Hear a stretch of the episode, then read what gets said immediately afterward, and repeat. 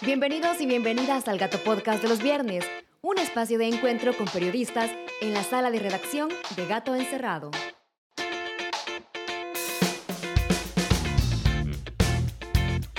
Hola, soy Ezequiel Barrera, editor de la revista de periodismo de profundidad y de investigación Gato Encerrado. Te saludo desde la sala de redacción de Gato Encerrado en San Salvador.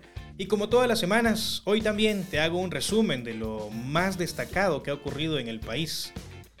Así que quédate hasta el final porque además hoy tenemos una entrevista con el pastor general de Misión Cristiana Lin, Mario Vega.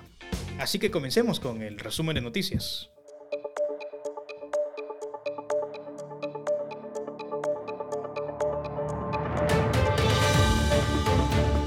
El martes pasado, en la sesión plenaria 53, los diputados aprobaron una nueva prórroga para otros 30 días del régimen de excepción, que suspende garantías constitucionales a los salvadoreños.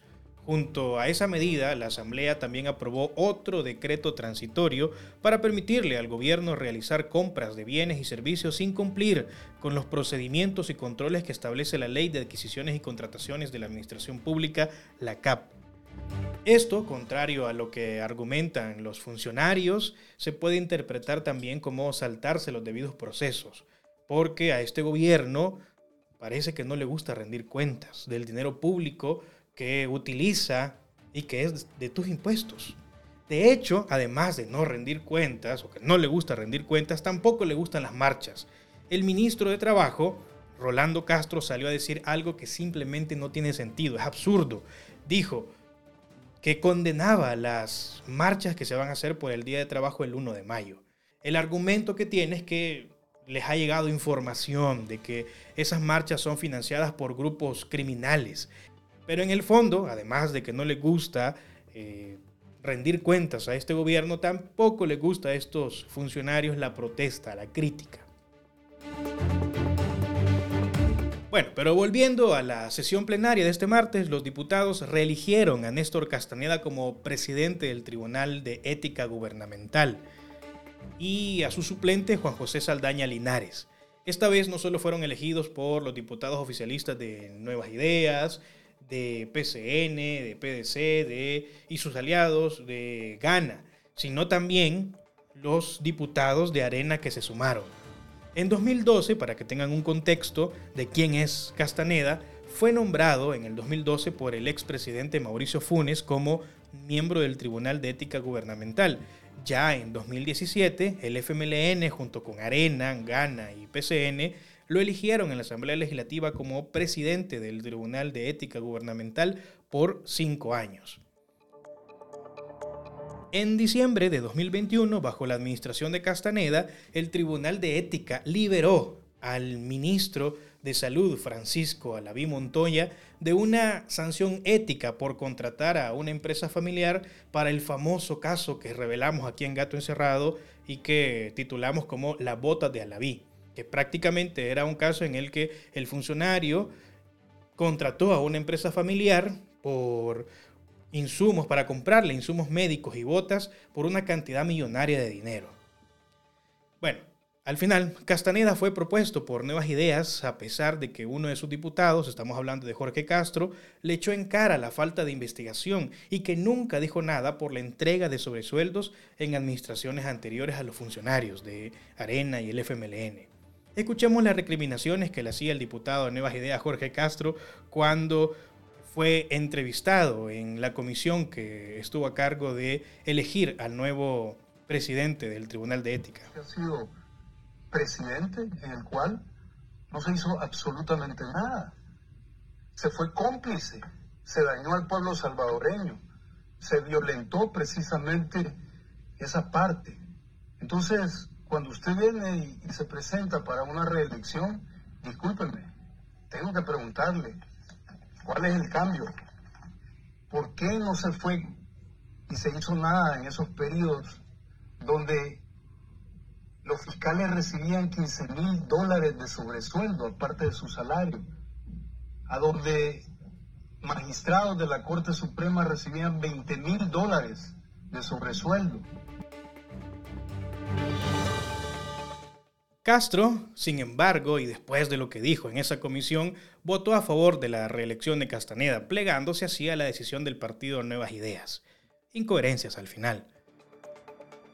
En la misma sesión plenaria, la Asamblea Legislativa también nombró como Procurador General de la República a René Gustavo Escobar Álvarez, quien era directivo de la CIGET y asesor de la Sala de lo Constitucional de la Corte Suprema de Justicia impuesta este 1 de mayo de 2021. Es decir, esto es más que un nombramiento, es una rueda de caballitos. Todos los puestos van quedando en la confianza del oficialismo. Durante la entrevista para conseguir el puesto, René Escobar le dijo a los diputados que estaba de acuerdo con el régimen de excepción.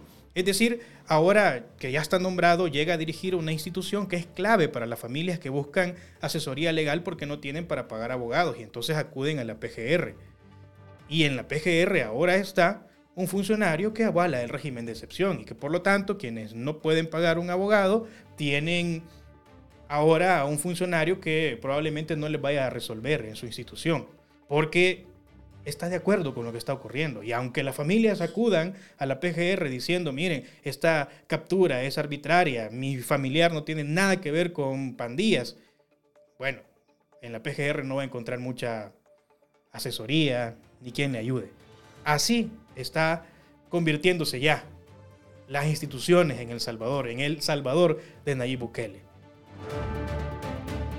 Bueno, pero vamos a seguir hablando del régimen de excepción. En la primera tanda de los 30 días, eh, y ahora que ya fue prorrogado, fueron capturadas 18 mil personas.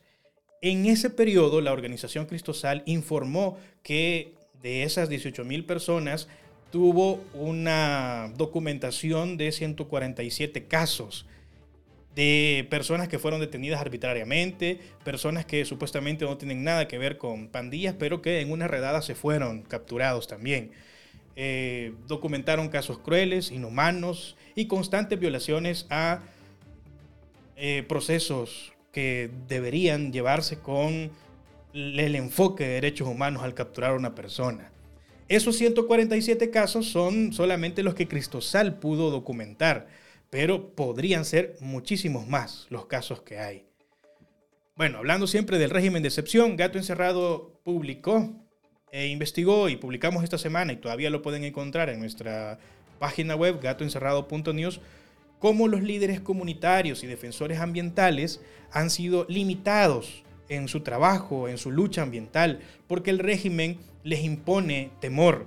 Ya no pueden reunirse libremente porque sienten que en un operativo policial los militares o los policías se los pueden llevar capturados por el simple hecho de estar reunidos para organizarse y ver cómo defender su agua de la contaminación que empresarios y las personas en general que depredan eh, sus bienes naturales están haciendo. Entonces ellos ya no se sienten con la libertad de poder ir y seguir su lucha ambiental, se sienten limitados. Uno de esos líderes comunitarios que se ve limitado en su lucha ambiental es Saturnino Hernández Valencia de Cuisnahuat Sonsonate, donde han paralizado su lucha contra la contaminación de un basurero. Escuchemos lo que nos dijo en Gato Encerrado. Teníamos una actividad, pero como según el gobierno está poniendo más las leyes, ¿verdad? Los hemos quedado estancados, también nos podemos reunirlo hoy. Que nosotros queríamos saber cómo estaba trabajando el ministro del Medio Ambiente ahí que está trabajando, eso no, no, sabemos bien cómo está trabajando. No sé, pero no pudimos ya, por como se dieron estas órdenes del gobierno, era que no hay que hacer reuniones ni tener mucha gente.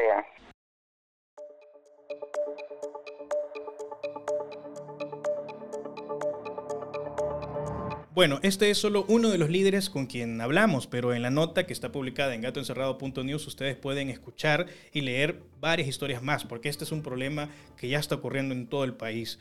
Y como lo titulamos, la lucha ambiental en El Salvador está paralizada por el temor que infunde el régimen de excepción.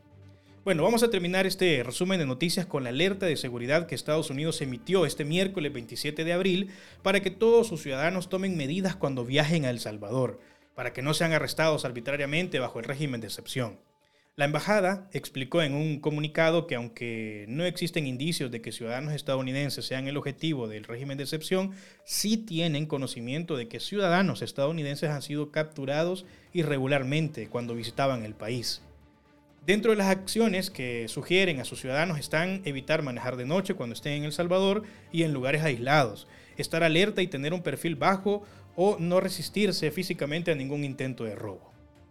Bueno, este es el resumen de lo más destacado que ha ocurrido en la semana y ahora nos vamos a la entrevista con el pastor Mario Vega.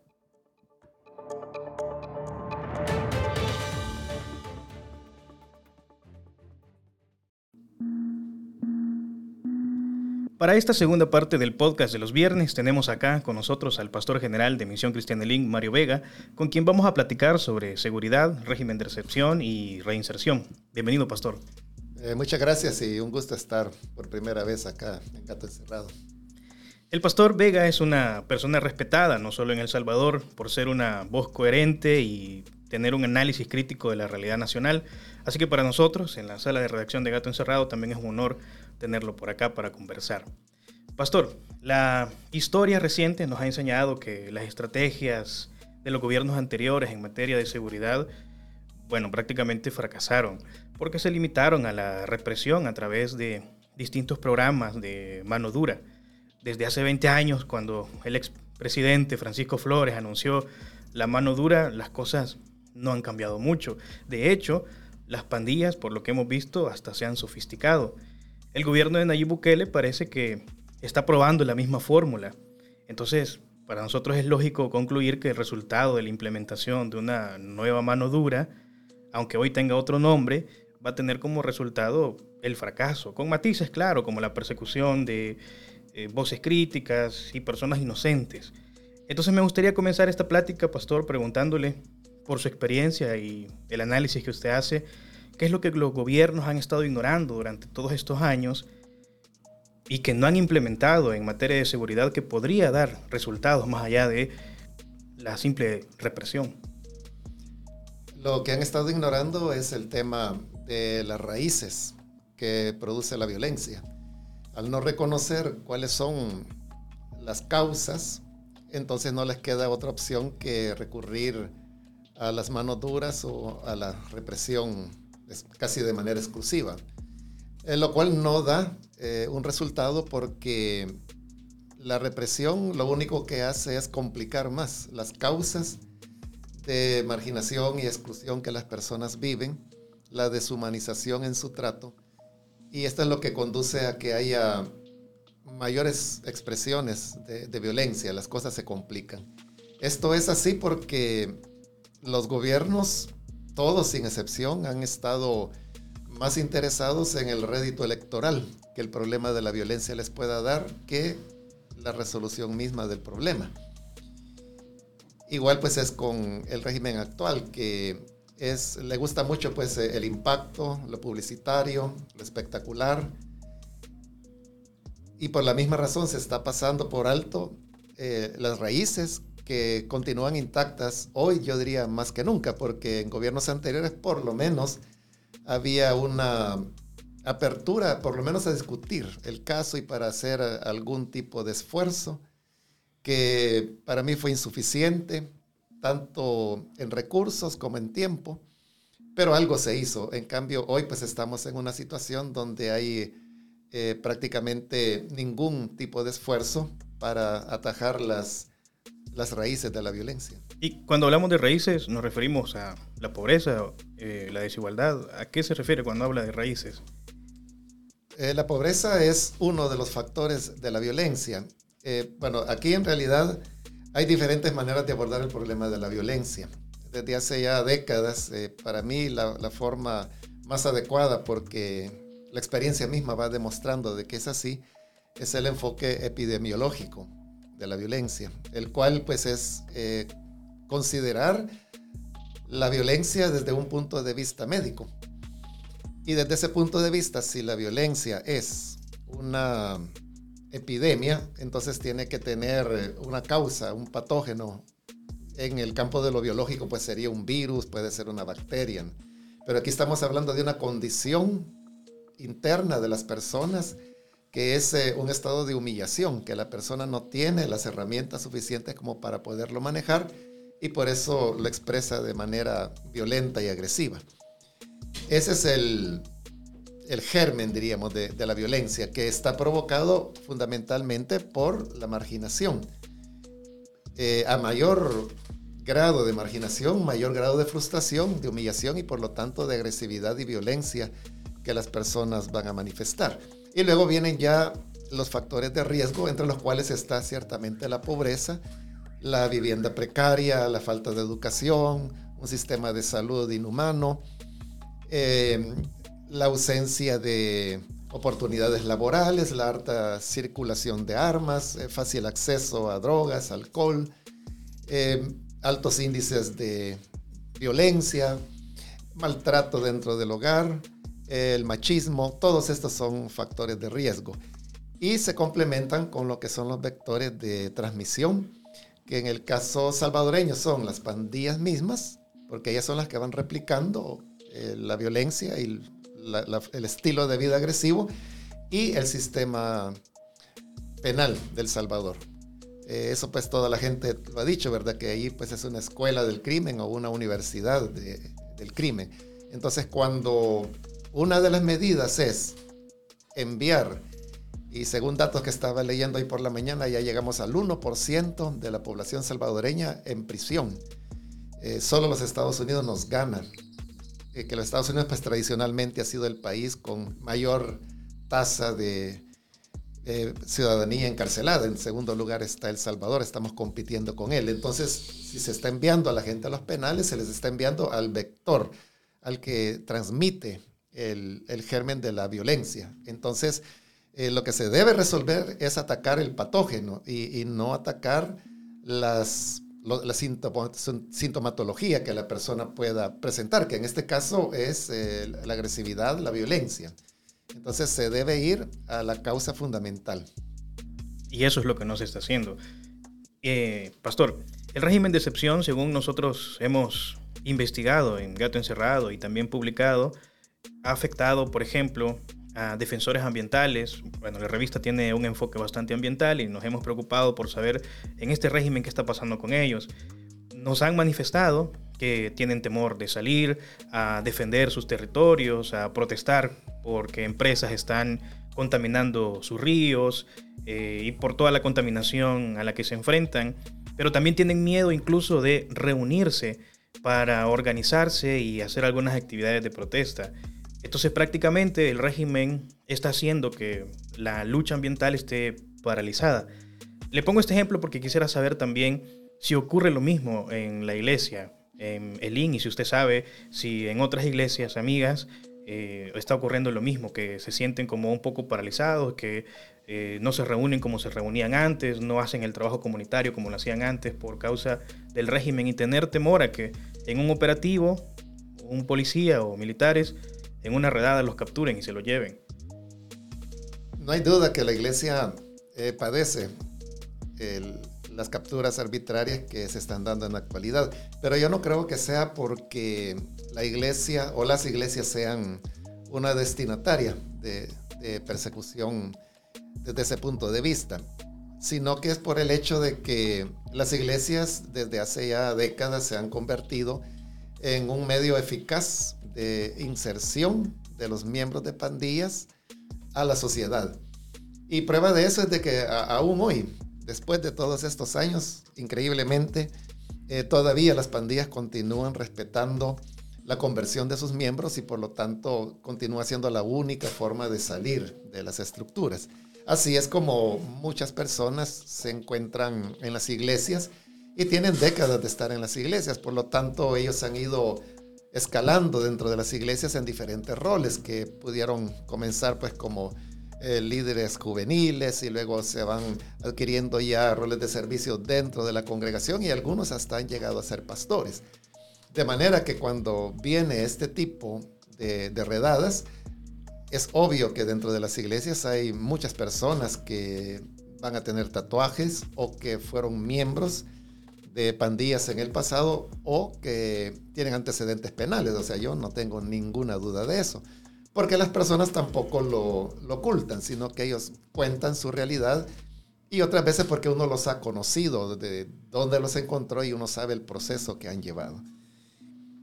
El problema es que en muchos de estos casos eh, son personas, en este momento, por ejemplo, tengo en mente a, un joven que estoy recordando que mínimamente él tiene unos 20 años de, estar en la iglesia.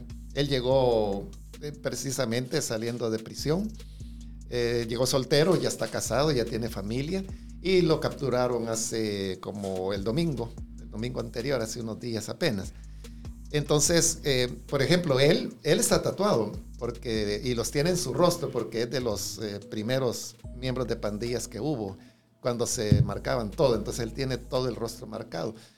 Eh, y obviamente lo vieron, eh, y aunque él ha tenido mucho cuidado y también él tiene una carta de la iglesia, pero como hoy pues el, Poder Judicial se le ha trasladado a los policías y soldados, porque ellos son los jueces. Cuando ellos deciden eh, llevar a una persona capturada, ya fue dictada sentencia, porque cuando se hagan las audiencias preliminares, los jueces o juezas lo que van a hacer es seguir las instrucciones que se les han dado. Y si no lo hacen, pues bajo la amenaza de que van a ser trasladados a, Cacaopera o, al municipio más lejano, a Mengara, donde se pueda pensar. Entonces, previendo eso, pues hay personas que, que sí les afecta y anteponen su, tranquilidad a, a, sus principios, entonces dictan sentencia conforme a lo que les están pidiendo. Por lo tanto, esas personas pues tienen ya su futuro marcado. Entonces, eh, esto obviamente no solo es en el IN, sino que es en, diversas iglesias. Yo he platicado con pastores de diversas congregaciones hace em, ya una semana, un poquito más. Eh, yo estuve en, una conferencia donde habían, calculo, unos 200 pastores y conversando con ellos, no de IN, sino que eran de otras denominaciones, todos compartían la misma preocupación. Y también sé de congregaciones que están muy dolidas, están muy lastimadas porque sus pastores se encuentran detenidos. Sí. Usted mencionaba algo también, eh, le han dado una carta, la iglesia ha tenido que recurrir a darles cartas a algunos de sus miembros que han trabajado desde hace mucho en la iglesia y han venido con un pasado con antecedentes, pero que hoy ya están insertados nuevamente en la sociedad. La iglesia ha tenido que recurrir a proveer cartas. Eh, ¿Qué dicen esas cartas? ¿Cómo, ¿Cómo, ¿Cómo piensan que también esas cartas pueden ayudar a estas personas? Bueno, ese es un tema que, que, realmente yo mismo le digo a los hermanos, o sea, porque ellos piden las cartas y yo les digo, o sea, no hay ningún problema en dárselas, pero les digo, yo no creo de que eso vaya a ser determinante. Y yo les digo, hay policías buenos y hay policías malos. Si le toca con un policía bueno, probablemente la carta pues sirva de algo, ¿verdad? Pero si no, uno puede tener todas las credenciales y no les va a importar. La carta lo que dice es que, se hace constar que tal persona es miembro de la iglesia y que tiene tantos años de, estar trabajando, que desarrolla determinadas funciones y que se le ha conocido pues por una vida eh, de trabajo, de integridad apartada pues de, de toda forma de delito y que por lo tanto se solicita la consideración de las autoridades. Es, esa básicamente es la idea. Otros tienen eh, carnets de, obreros o de pastores, que es otra forma de identificación que, desde la guerra pues la iglesia las ha venido utilizando.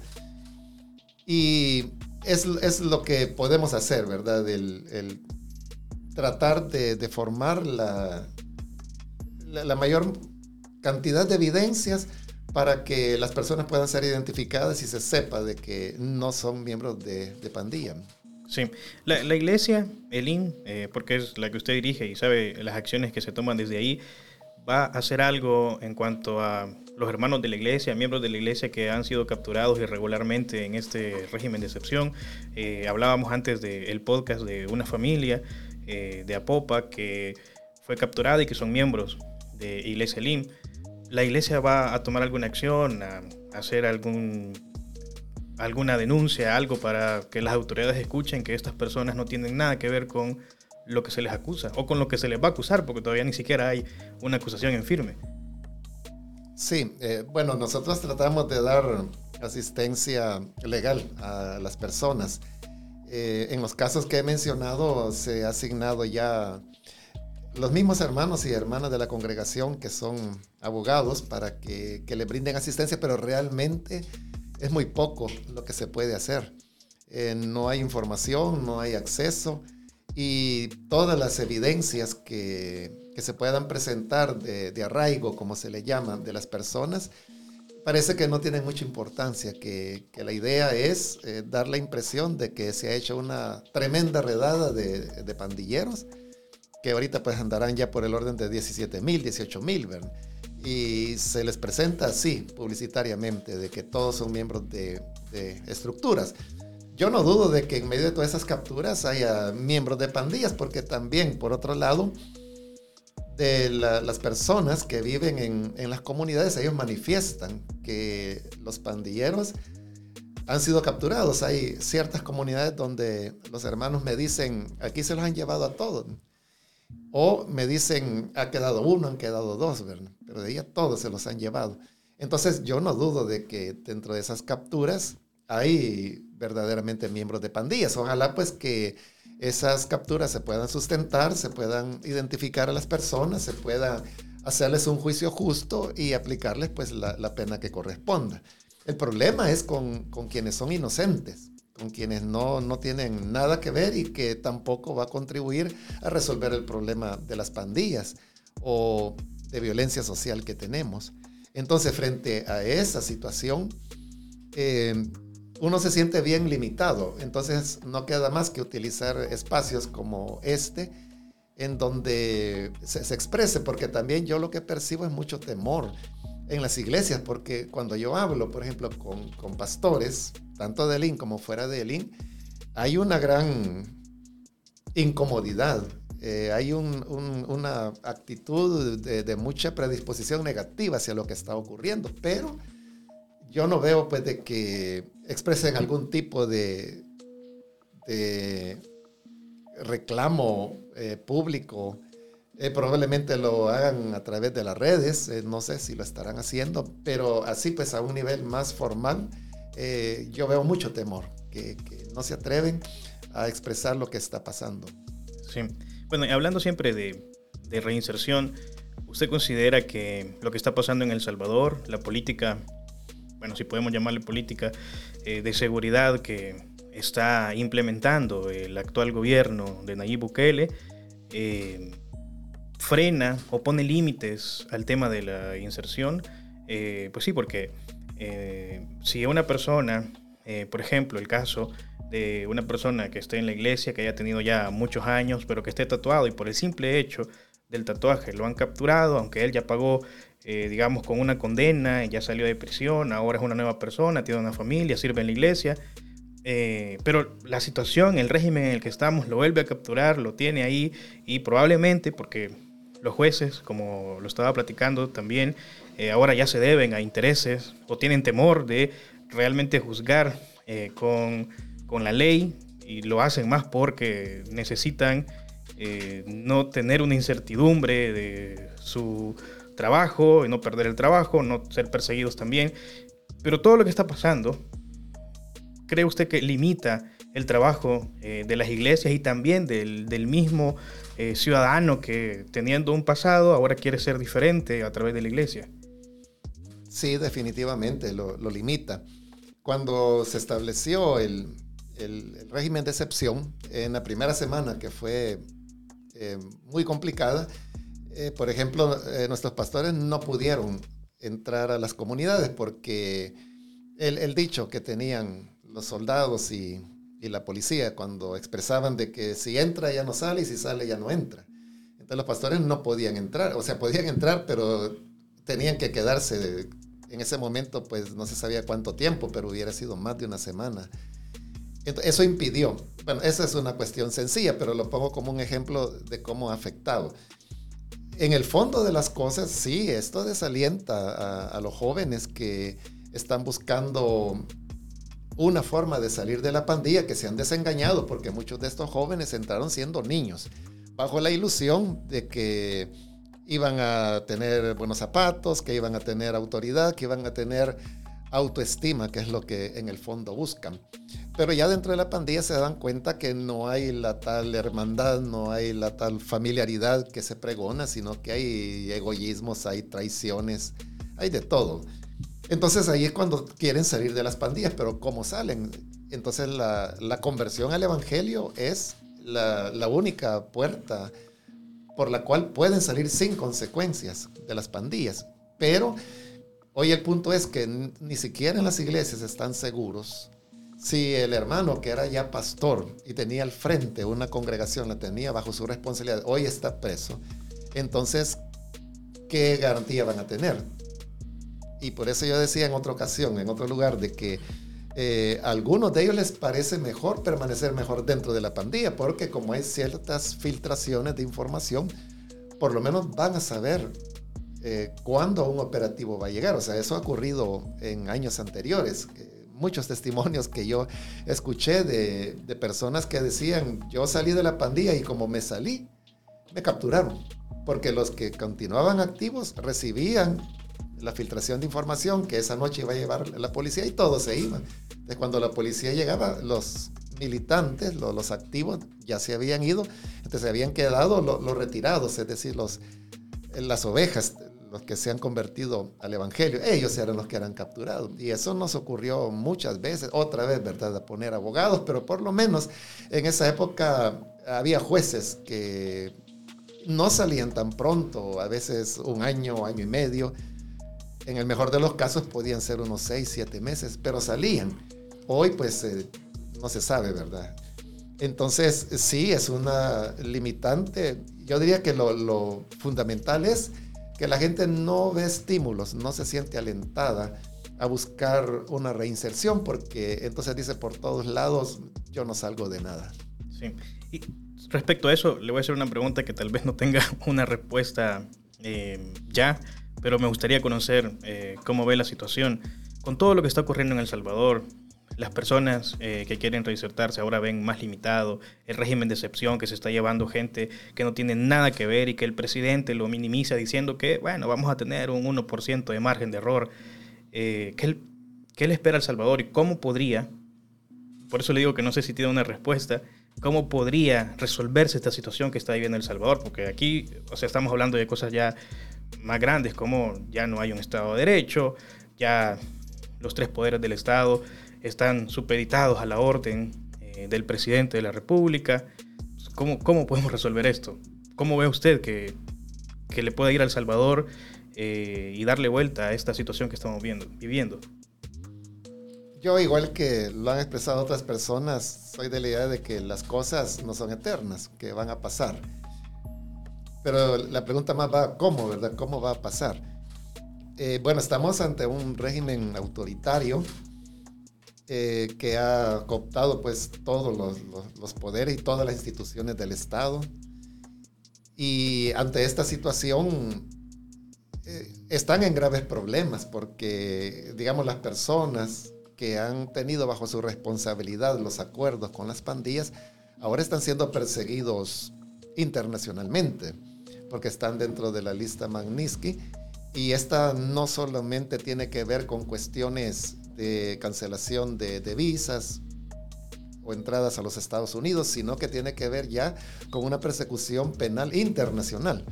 Esa ya, ya es un problema muy serio. Entonces, eh, estas personas que están actuando mal van a hacer todo lo posible por continuar manteniendo su, su protección. Y esto significa prolongar el régimen lo más que se pueda. Eh, y ahí es donde yo lo que veo es de que la, popularidad del presidente ya llegó a su clímax y ese clímax quedó atrás hace ya eh, algún rato. Es decir, yo no veo personas sumándose al proyecto del presidente hoy, ¿verdad? O sea, yo no veo ni oigo personas que digan, yo no creía, pero hoy sí creo. Eh, yo tenía mis reservas acerca del presidente, pero hoy sí me convenció. O sea, a nadie yo he oído así desde hace años en realidad. Lo que uno escucha es todo lo contrario, es eh, la decepción, el desaliento. Entonces significa de que él ya llegó a su máximo y su máximo, digo, quedó atrás.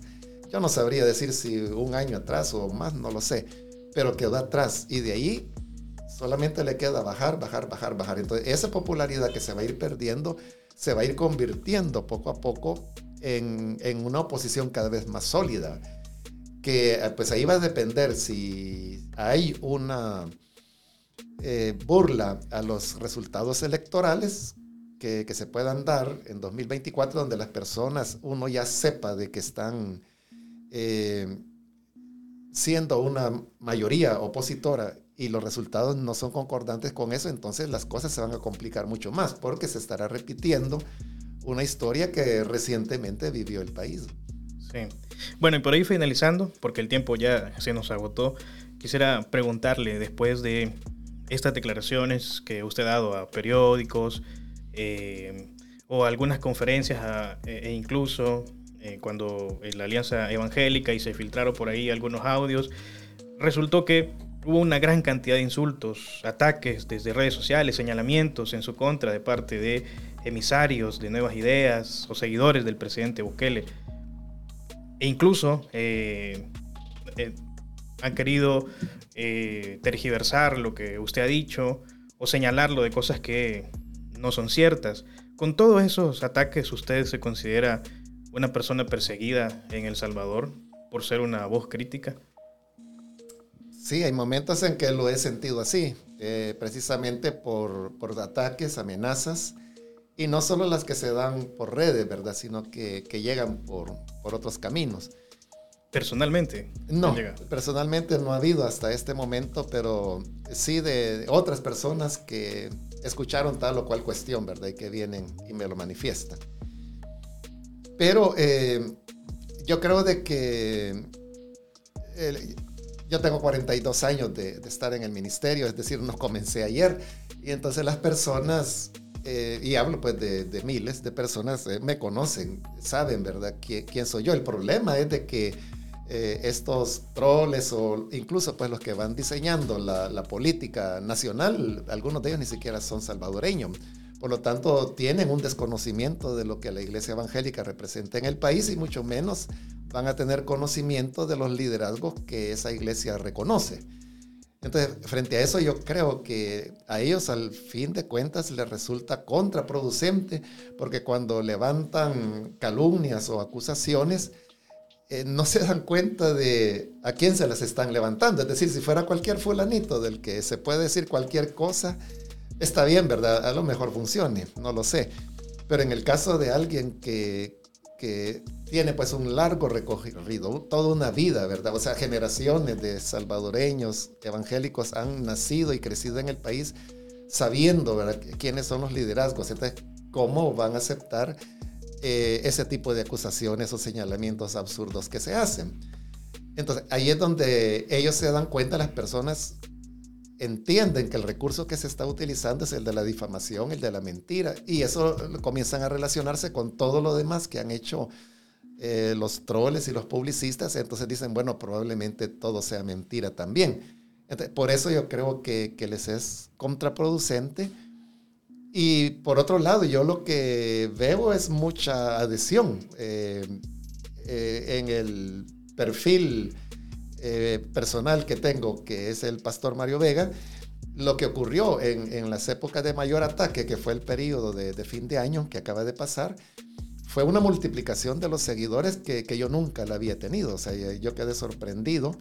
Eh, bueno, incluso eh, fue certificado mi perfil, una cosa que habíamos buscado desde hacía años y que no hallábamos la manera de hacerlo, pero nos hicieron ese favor, ¿verdad?, de que se certificara. Entonces, eh, ahí es donde yo creo de que resulta contraproducente, pero bien, es cosa de ellos, ¿verdad? Sí. Bueno, Pastor, muchísimas gracias por habernos acompañado en este podcast, en esta entrevista. Yo eh, le agradezco por haber hecho el tiempo de estar acá y compartir con nosotros esta plática. Espero que no sea la única y que en próximas ocasiones nos volvamos a encontrar. Eh, gracias por el interés y por darle a la, iglesia pues un espacio que, que no muchas personas le dan para poder expresar lo que está ocurriendo.